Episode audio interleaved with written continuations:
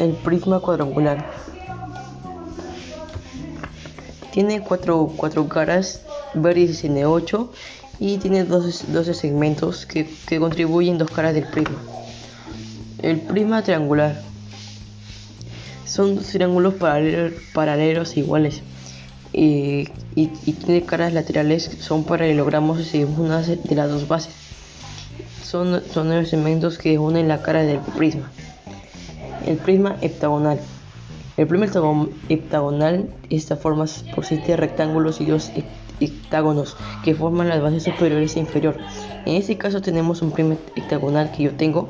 Eh, es un prisma recto que su eje principal es, es perpendicular a la base.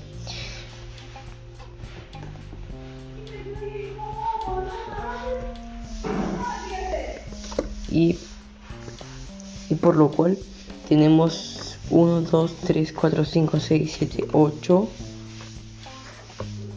8, 9, 10, 11, 12, 13, 14, 15, 16 vértices en total. Pasamos al prisma hexagonal. Son dos hexágonos paralelos e idénticos entre sí. Son los seis paralelogramos que unen dos bases y tiene tiene 1, 2, 3, 4, 5, 6, 7, 8 caras y tenemos, uno, y tenemos 18 vértices y 18 segmentos que unen dos caras del prisma.